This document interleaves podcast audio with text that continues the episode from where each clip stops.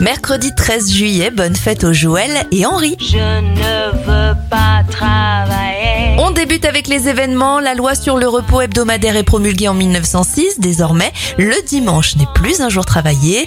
Toujours au rayon boulot en 1967, c'est la création de l'ANPE, l'Agence nationale pour l'emploi, l'ancêtre de Pôle emploi. Et la première Coupe du Monde de football est lancée en 1930. Les anniversaires de stars, le DJ Benny Benassi a 55 ans, 80 pour l'acteur Harrison Ford, Bruno Salomon a 52 ans et l'animatrice Julia Vignali en a 47. On termine avec un dernier événement. En 1987, Kylie Minogue sort le single qui lancera sa carrière, The Locomotion.